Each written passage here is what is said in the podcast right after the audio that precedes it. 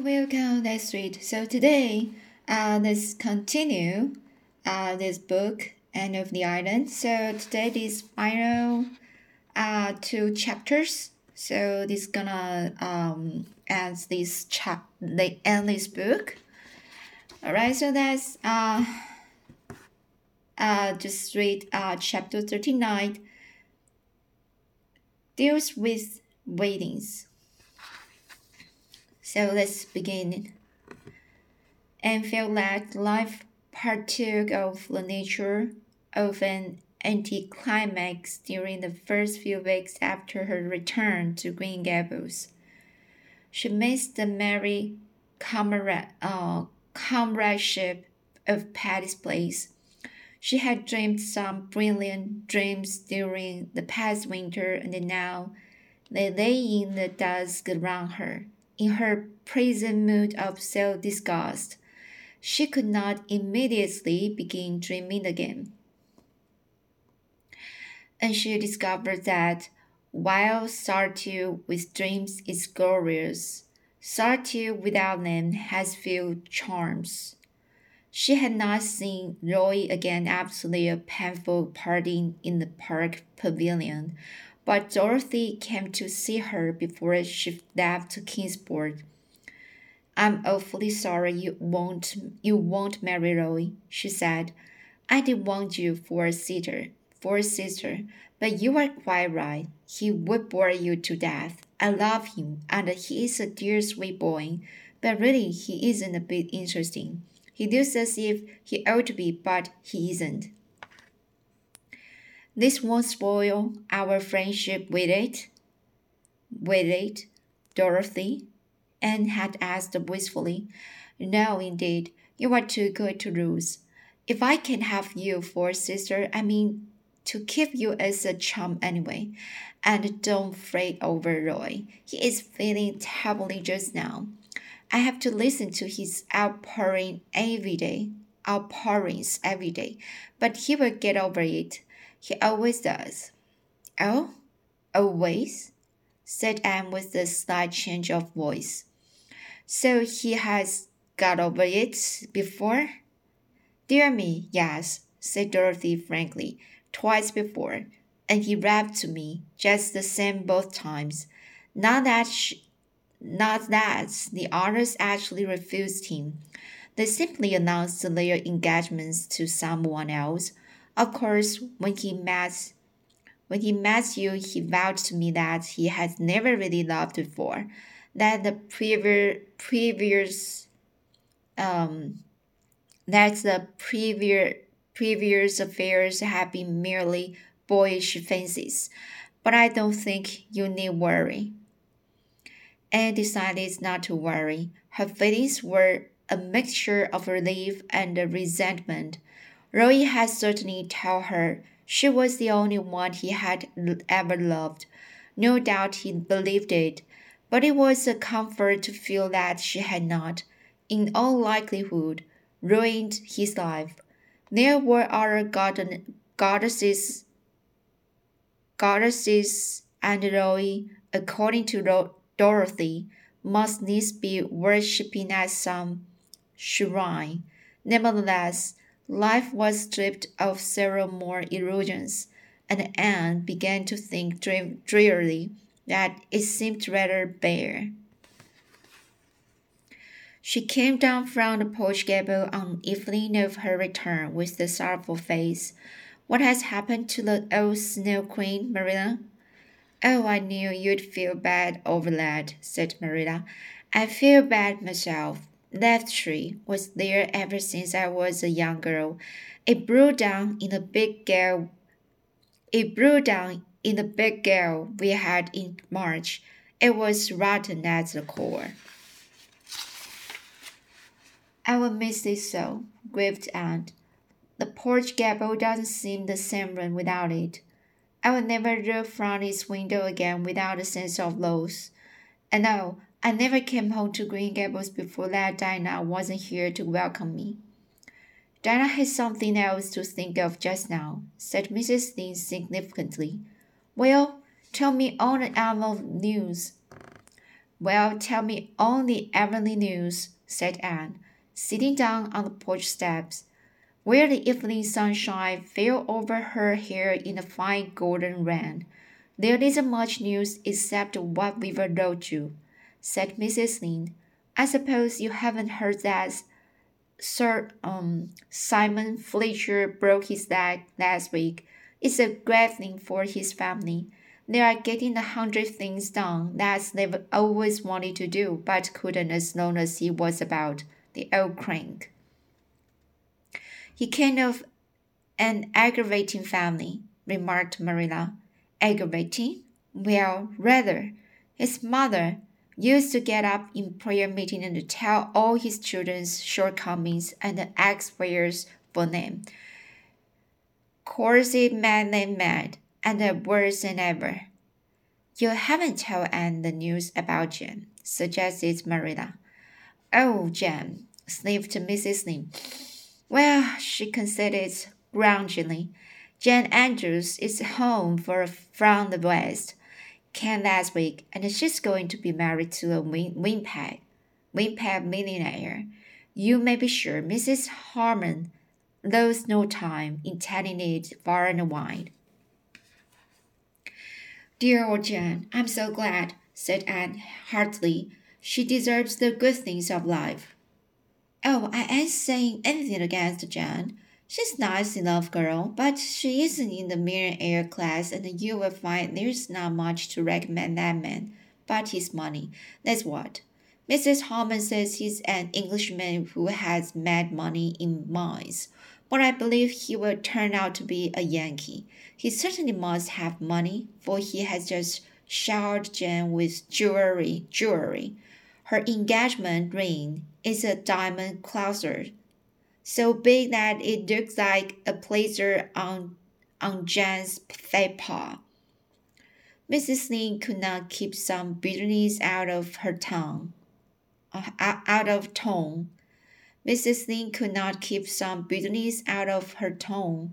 Here was Jan Andrews, that plain little plodder, engaged to a millionaire, while Anne, it seemed, was not yet bespoken by anyone, rich or poor and Mrs. Harmon Andrews did brag insufferably. What has Gilbert Blythe been doing been doing to himself at at college? What has he when ha, what has Gilbert Blythe been been doing to himself at college? asked Marilla. I saw I saw him when he came home last week, and he's so pale and thin I hardly knew him. He studied very hard last winter, said Anne. You know, he took high honors in classics and the Cooper Prize. It hasn't been taken for five years, so I think he's rather run down. We are all a little tired. Anyhow, you are a BA, and Jan Andrews isn't, and never will be, said Mrs. Lynde with gloomy satisfaction. A few evenings later, Anne went down to see Jan but the latter was away in Shard, Shard, uh, Sharaday Down, Sharaday Town, getting sewing done. Mrs. Harmon informed Anne proudly. Of course, an only dream maker wouldn't do for Jane under the circumstances. I've heard something very nice about Jane, said Anne. Yes, Jane has done pretty well, even if she isn't a BA said Mrs. Harmon, with a slight to toss, slight toss of her head. My Agnes, um, uh, sorry, Miss Agnes is worth millions, and they are going to Europe on their wedding tour. When they can, when they come back, they will live in a perfect mansion, mansion, mansion of marble in Win Winnipeg. Jan has only one trouble. She can cook so well and her husband won't let, won't, won't let her cook. He's so rich, he hides his cooking done. They are going to keep a cook and two other maids and a coachman and a man of all work. But what about you, Anne? I don't hear anything of you. You were being married. After, after all your college going. Oh, laughed Anne. I'm going to be an old maid. I really can't find anyone to suit me. It was rather wicked of her. She deliberately meant to remind Mrs. Andrews that if she became an old maid, it was not because she had bad at least one chance of of marriage, but Mrs. Harmon took swift revenge. Well, the uh the over particular girls general, uh, generally get laughs. I notice. Uh, what's this I hear about Gilbert Blythe being engaged to a Miss Stuart? Charlie Snow tells me she's perfectly perfectly beautiful. Is it true? I don't know if it is true that he's engaged to Miss Miss Stuart, replied Anne with Spartan composure. But it is certainly true that she's very lovely. I once thought you and Gilbert would have made a match of it, said Mrs. Harmon. If you don't take care, Anne, all your bow, all your books will will slip through your fingers. Anne decided not to continue her duel with Mrs. Harmon. You could not fence with an antagonist who met rapier thrust with blow of battle axe. Since Jane is away, she said, rising haughtily, I don't think I can stay longer this morning. I will come down when she comes home. Do, said Mrs. Harmon effusively. Jane isn't a bit proud. She just means to associate with her old friends the same as ever. She will be real glad to see you. Jane's millionaire arrived the last of May and carried her off in the place in the place of splendor. Mrs. Lynde was spitefully spitefully uh, gratified to find that Mr. Ignis was every day of forty, and short and thin and grayish. Mrs. Lynde did not spare him in her in her in her enumeration uh, in her enumer, enumeration of his shortcomings, you may be sure. It will take all his gold to gild a pill like him, that's what, said Mrs. Rachel solemnly. He looks not, he looks kind and good-hearted, said Anne loyally, and I'm sure he thinks the world of Jane. Humph, said Mrs. Rachel. Phil Gordon was married the next week, and Anne went over to Bolingbroke to be her bridesmaid. Bridesmaid. Phil made a dainty fairy of a bride, and the rapture was so radiant in his happiness that nobody thought him plain. We are going for lovers, soldered through the net of uh, Evangeline, said Phil. And then we will settle down a Patterson Street. Mother thinks at its table she thinks Jo might at least take a church in a decent place, but the wildness of the Patterson slums will blossom like the rose for me if George is there. Oh, Anne, I'm so happy my heart aches with it. Anne was always glad in the happiness of her friends, but it is sometimes a little lonely to be surrounded everywhere by the happiness that is not your own. And it was just the same when she went back to Avonlea. This time, it was Dinah who was bathed in the wonderful glory that comes to a woman when her firstborn is laid beside her, and look at the wine young mother with the certain awe, certain awe that had never entered into her feelings for Dinah before. Could this pale woman with the rapture in her eyes be the little black curled, rosy cheeked Dinah she had played with in vanished school days? It gave her a queer desolate feeling that she herself somehow belonged only in those past years and has no business in the present at all. Isn't he perfectly beautiful? said Diana proudly. The little fat fellow was absurdly like Fred, just as round, just as red, and really could not say con- um, conscious, uh, consciously that she thought him beautiful, but she vowed sincerely that he was sweet and kissable and altogether de- delightful. Before he came, I wanted a girl so that I could call her aunt, said Dinah. But now that little Fred is here, I wouldn't exchange him for a million girls. He just couldn't have been anything but his own precious self. Every little baby is the sweetest and the best, quoted Mrs. Allen gaily. If little Anne had come, you'd have felt just the same about her. Mrs. Allen was vis- visiting in Avonlea for the first time since leaving it. She was as gay and as sweet and sympath- sympathetic as ever. Her old girl friends had welcomed her back rapturously. The reigning minister's wife was an estim- estimable lady, but she was not exactly a kindred spirit. I can hardly I can hardly wait till he gets old enough to talk, sighed Diana. I just long to hear him say mother. And know I'm determined that his first memory of me should be the nice one. The first memory I have of my mother is of her stabbing me for something I had done. I'm sure I deserved it, and the mother was always a good mother, and I love her dearly. But I do wish my first memory of her was nicer. I have just one memory of my mother, and it is sweetest of all my memories, said Mrs. Allen. I was five years old, and I had been allowed to go to school one day with my two older sisters. When school came out, my sisters went home in different groups, each supposing I was with the other. Instead, I had run off with the little girl I had played with at recess.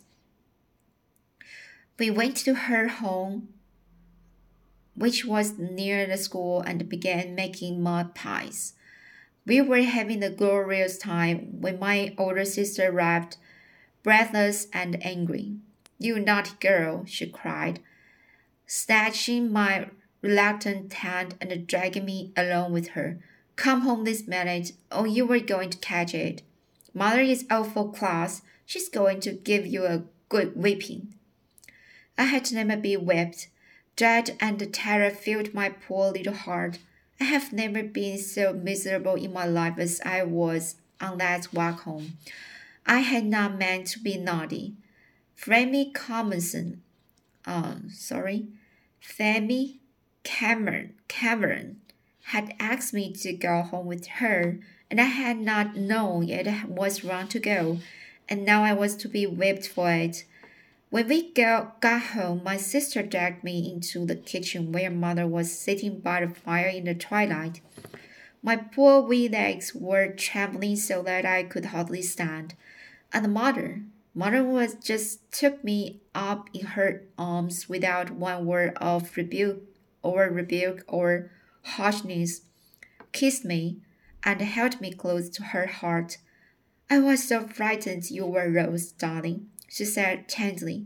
I could see the love shining in her eyes as she looked down on me. She never scolded or repro- reproached me for what I had done, only told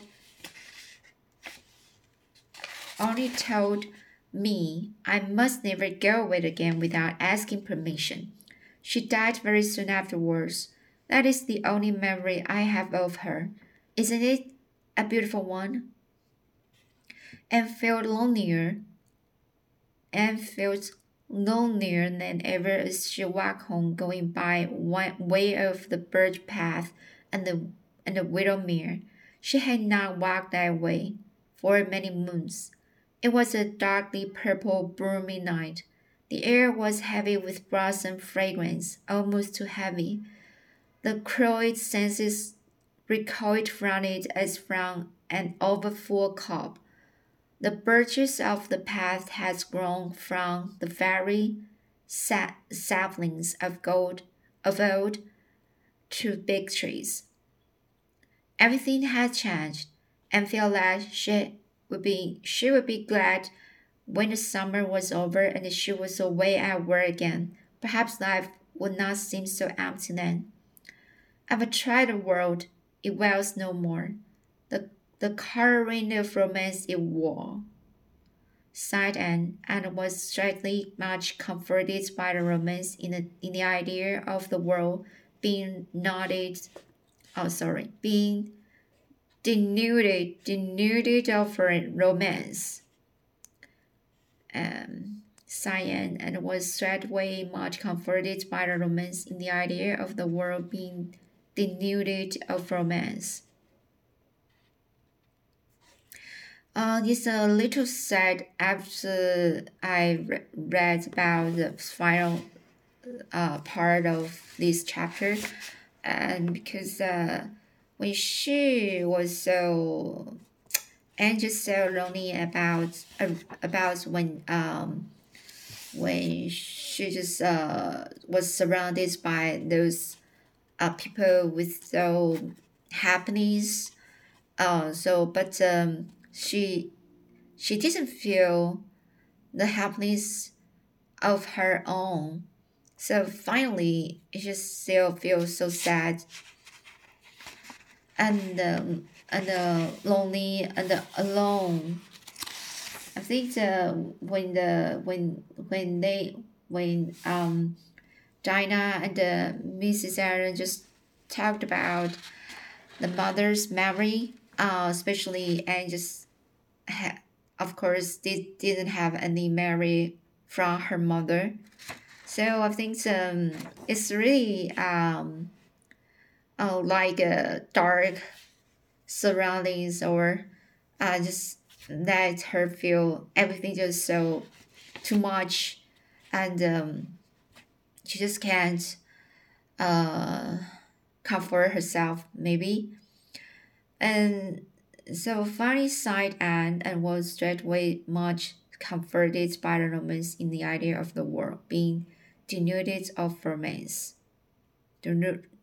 Denude, denude to remove a, a valuable quality.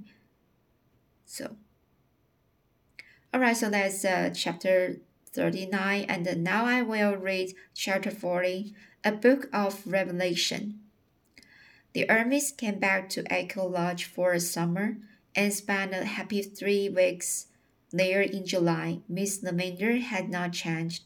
Shalada the Fourth was a very grown-up young lady now, but still adored Anne sincerely. When all said and done, Miss Shirley, man, I haven't seen anyone in Boston that's equal to you, she said frankly.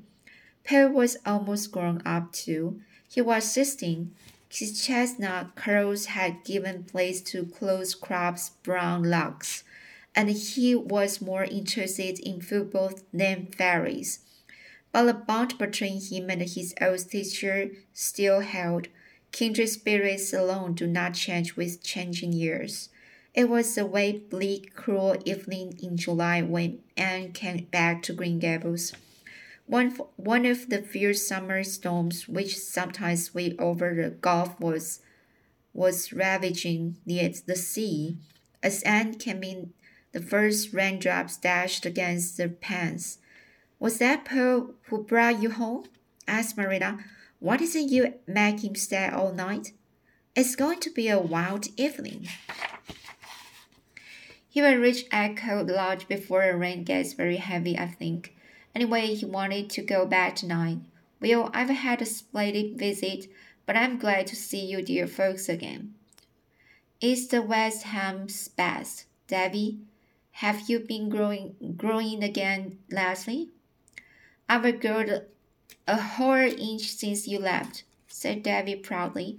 I'm a table smelly boarder now. As I glad? He will have to stop crow, crow, crowing about being bigger. Say, Nan, did you know that Gilbert Blythe is dying? Anne stood quite silent and motionless, looking at Davy. Her face had gone so white that Marilla thought she was going to faint.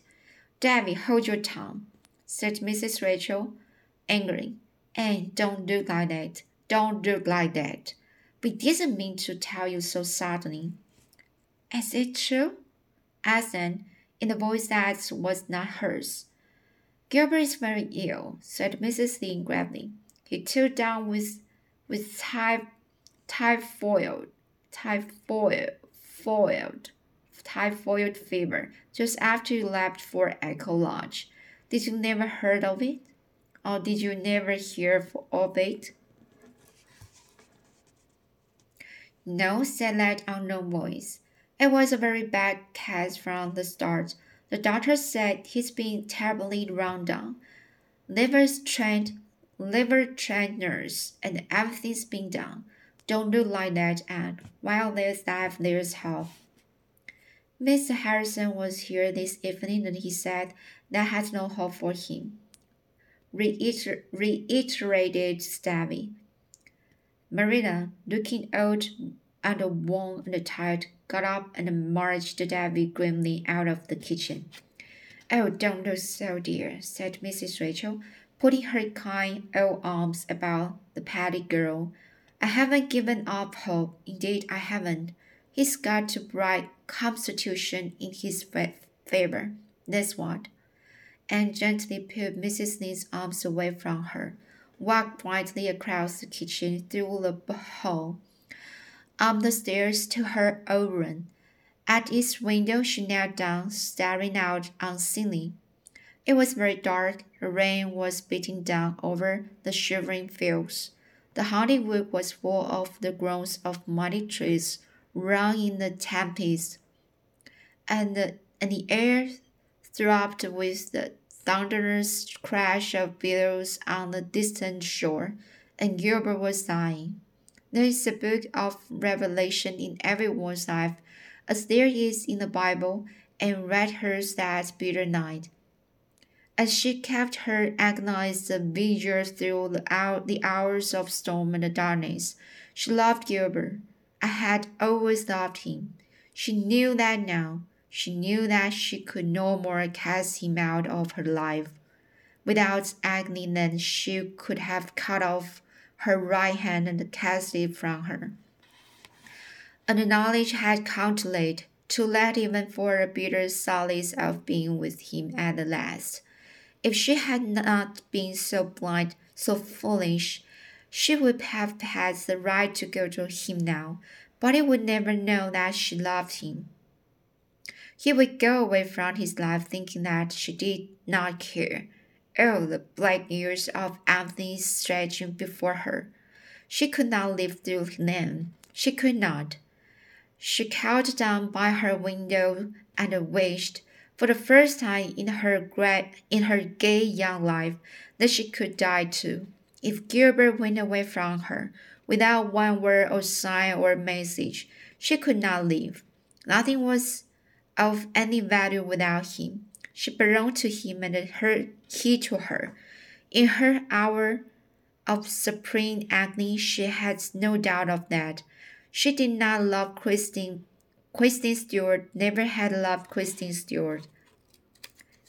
He did not love Kristen Stuart. Never had loved Kristen Stuart.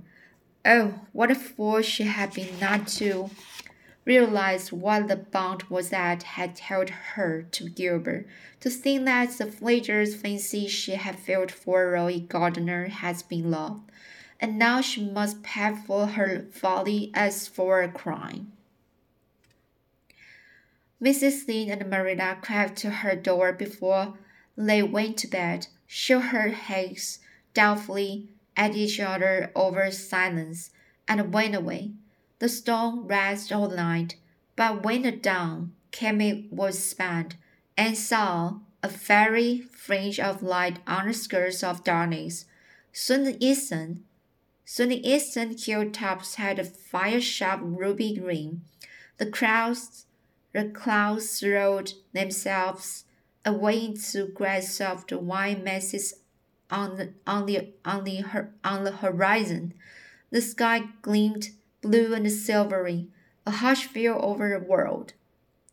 Anne rose from her knees and crept downstairs.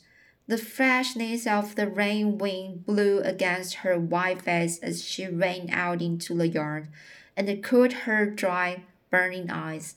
A merry rocking, rocking whistle was lifting up the lane.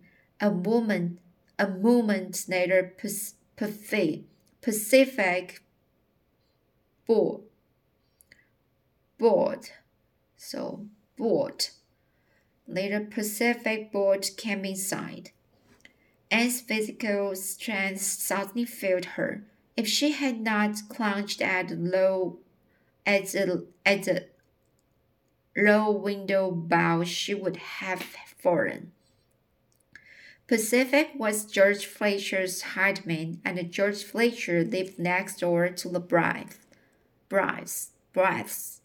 Mrs. Fletcher was Gilbert's aunt. Pacific would know if if Pacific would know what there was to be known. Known. Pacific struck sturdily on a lawn that read them, whistling. He did not see Aunt she made three futile attempts to call him. He was almost past before she succeeded in making her quivering lips call Pacific. Pacific turned with the grin and the cheerful good morning.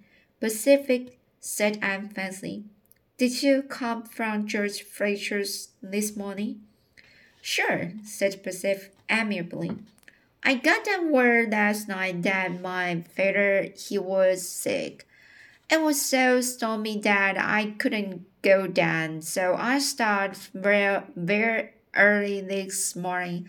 I'm going to try that woods for shortcut. Did you hear how Gilbert Blythe was this morning? As desperation drove her to the question, even the worst would be more endurable than, the, than his than this hideous sus, sus, suspicion. Suspension. Uh, sorry, hideous suspense. He's better, he's better, said Pacific. He got a 10 last night. The doctor said he will be all right now this soon. Wow. Had close shave down. That boy, he just killed himself at college. Well, I must hurry. That old man, he will be in hurry to see me. Pacific resumed his walk and his whistle, and gazed after him with eyes where joy was driving out the strange anguish of the night. He was a very neck, very ragged, very homely youth, but in her sight he was so beautiful as those who bring good tidings on the mountains. Never, as long as she lived, would Anne see Pacific's brown, round, bright eyes fast without a warm remembrance of the moment when he gave given, when he had given to her the oil of joy for mourning. Mourning. Long after Pacific's gay whistle had faded into the fountain of music and then into silence far up, far up under the maples of Lover's Lane, and stood on the windows, tasting the point the poignant sweetness of life when some great dread has been removed from it. The morning was a cup filled with mist and vapor. In the corner near her was a rich surprise of new brown, crystal, crystal dewed roses. The trills and the trickles of song from the birds in the big tree above her seemed in perfect accord with her mood. A sentence born from a very old, very true, very wonderful book came to her lips. Weeping may endure for a night, but joy comes in the morning. So last chapter for this is a very good um, chapter to me. Sometimes uh, when uh, when you just heard some bad news and that ends with a very good results and this is a very wonderful thing in the world. Why so um okay, so let's uh, continue to read 40, uh, chapter 41. Love takes up the glass of time. I've come out to ask you to go for one of our old time rambles through September woods and over hills where spices spices grow. This afternoon, said Gilbert, coming suddenly round the porch corner. Suppose we visit Hester Gray's garden. And sitting on the stone step with her lap full of a pale, filmy green stuff looking up rather blankly. Oh, I wish I could, she said slowly, but I really can't, Gilbert. I'm going to Alice Penhallows wedding this evening. You know, I've got to do something to this dress, and by the time it's finished, I will have to get ready. I'm so sorry. I'd love to go. Well, can you go tomorrow afternoon then? asked Gilbert, apparently not much disappointed. Yes, I think so. In that case, I should hire I should hire me home at once to do something I should otherwise have to do tomorrow. So Alice Penhallow is to be married tonight. Three weddings for you in one summer, Anne. Phil's, Alice, and James. I will never forgive Jane for not inviting me to her wedding. You really can't blame her when you think of the tremendous Andrews connection who had to be invited. The house could hardly hold know. I was only bidden by grace of being Jane's oldest chum, at least on Jane's part. I think Mrs. Harmon's motive for inviting me was to let me see Jane's surpassing gorgeousness. And is it is it true that she wore some so many diamonds that you couldn't tell where the diamonds left off and Jane began? And laughed. She certainly wore a good many. What with all the diamonds and the white satin and the and the and the tour um and the tour tour tulle and tulle and the lace and the roses and the orange blossoms, pretty little Jane was almost to sight. But she was very happy, and so was Miss Ignis, and uh, so was Mrs. Harmon. Is that the dress you are going to wear tonight? Asked Gilbert, looking down at fluffs and the frills. Yes, isn't it, pre- isn't it pretty? And I should wear sapphires in my hair. The Hollywood is full of them this summer. Gilbert had a sudden vision of Anne, a red in a frilly green gown, with the with the virginal curves of arms and the throat slipping out of it and while and the white stars shining against the coils of her ruddy hair. The vision met him, catched his breath, but he turned slightly away. Well, I'll be up tomorrow. Hope you will have a nice time tonight. And looked after him as he strode away and sighed. Gilbert was friendly, very friendly, far too friendly.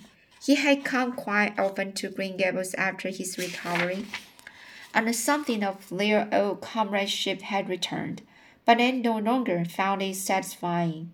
The loads of love met the blossom of friendship pale and, uh, and sadness by contrast. And Anne had again begun to doubt if Gilbert now felt anything for her but friendship. In the common light of common day, her radiant certainty, certainty of that rapt morning had faded. She was haunted by the miserably fear, miserable fear that her mustache could never be res, res, uh, recti, rectified. It was quite likely that it was Christine Wood Gilbert loved after all.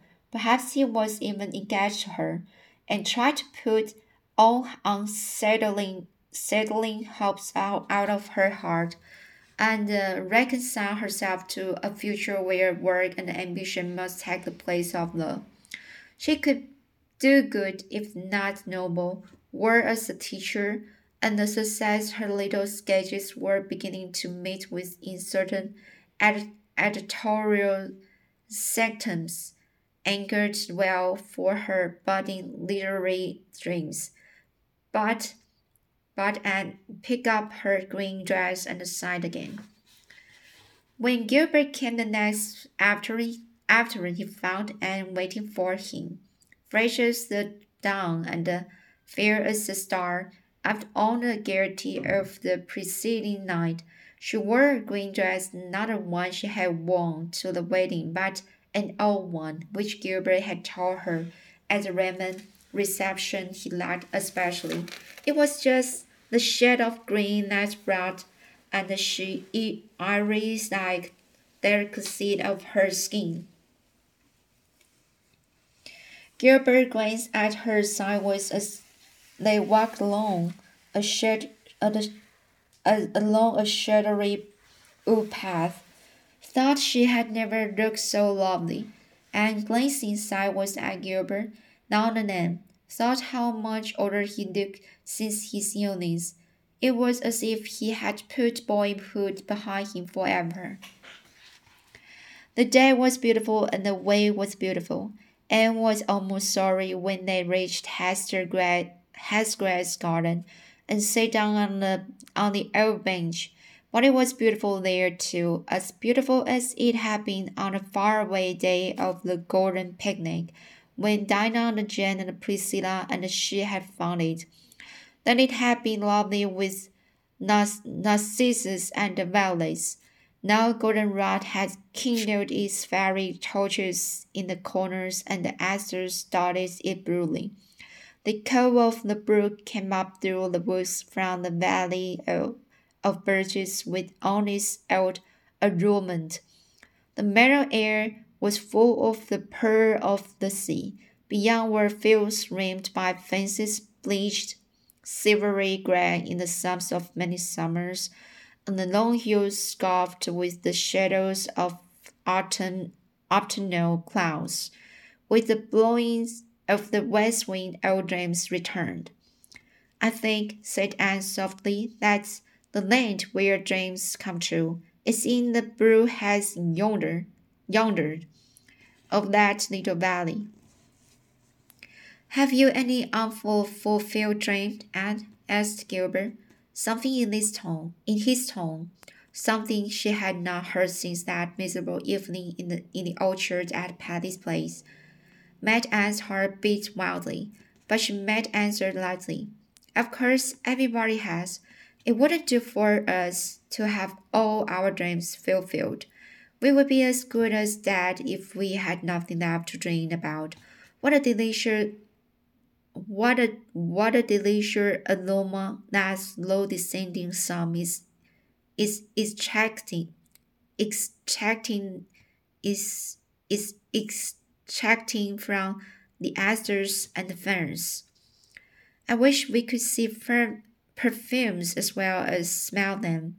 I'm sure that would be very beautiful. Gilbert was not to be thus sidetracked. I have a, I have a dream he said slowly, persisted in dreaming it. Although it has often seemed to me that it could never come true, I dreamed of a home with a hearth fire in it, a cat and dog, the footsteps of friends, and you. And wanted to speak, but she couldn't find no words. Happiness was breaking over her like a wave. It almost frightened her. I asked you a question over two years ago, Anne. If I ask it, if I ask it again today, would you give me a different answer? Still, Anne could not speak, but she lifted her eyes, shining with all the love rapture of countless generations, and looked into his for a moment.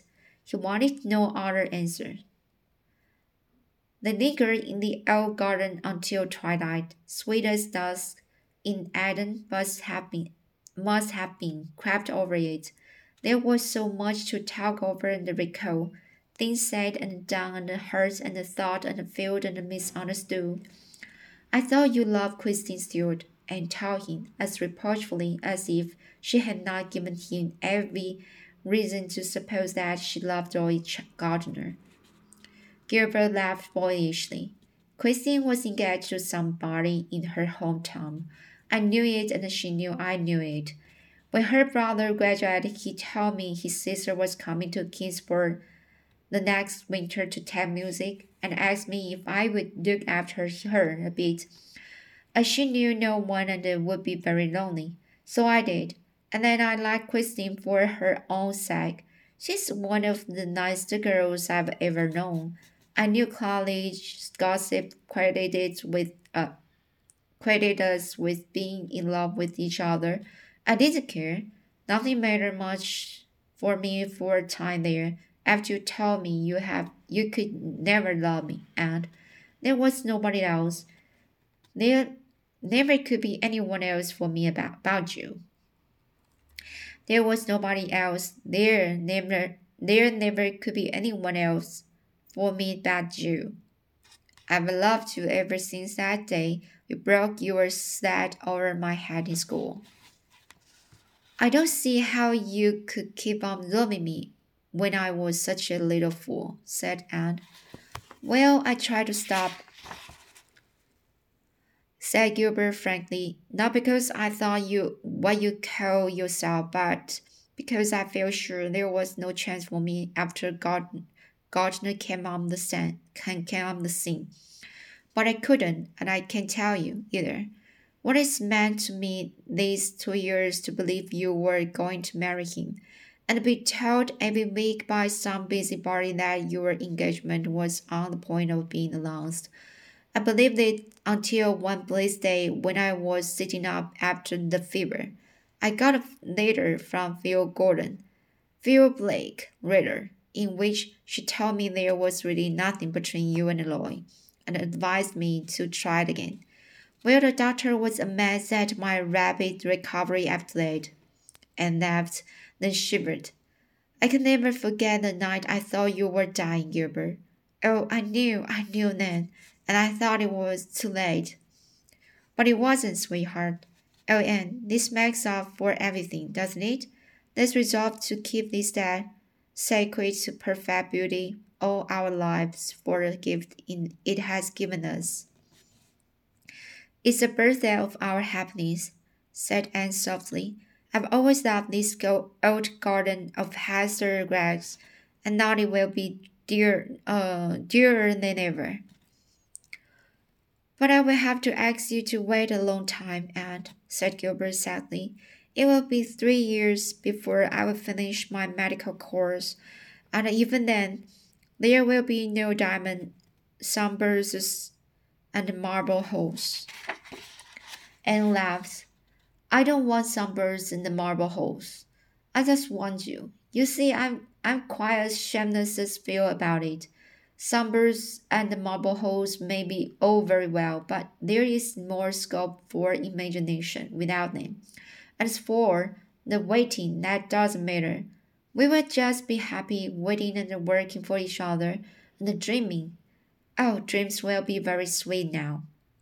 Gilbert drew her close to him and kissed her. Then they walked home together in the dusk, Crouch King and the Queen in the bridal ram of the along winding paths fringed with the sweetest flowers that ever bloomed, and the overhanging meadows where winds of hope and merry blew. Alright, so that's a very good, uh, hap- happy ending finally. Uh, so this is a very good thing to just uh, finish the book finally.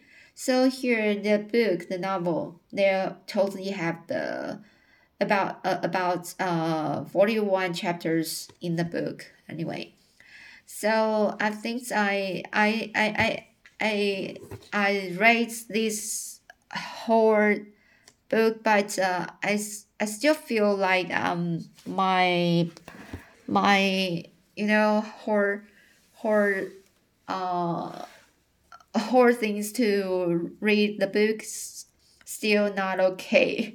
Uh, but uh, I just tried my best to do it and learn more. Uh, so it's a new year 2024. I hope I can just start another book next time uh, just keep going uh, uh, what I have learned and uh, and I will learn um, in the future. So I hope um everything just okay to you all and uh just let's uh go uh let's go uh keeping reading books. Alright, so Thanks for listening and uh, see you next time.